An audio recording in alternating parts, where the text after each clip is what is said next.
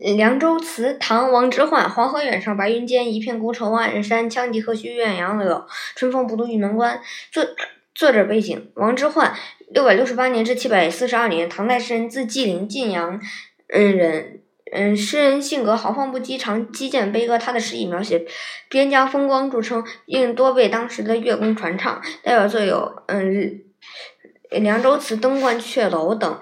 译文：奔腾的黄河就来自云端，一座孤城市，城外是高万仞高山。吹羌笛的就不要怨杨柳不绿绿，春风从来未到过玉门关。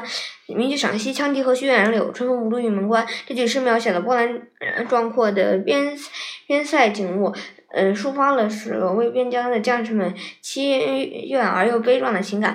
折杨柳本是。唐人的风习，嗯，羌笛吹奏的《折杨柳》曲词更能引起思乡的情感。折杨柳，嗯，可是如今在这玉门关外，春风都吹不到，想折一枝杨柳遥寄别情也不可能。这怎么能不让人更加感伤？全诗表现受难诗人悲凉慷慨的精神风貌。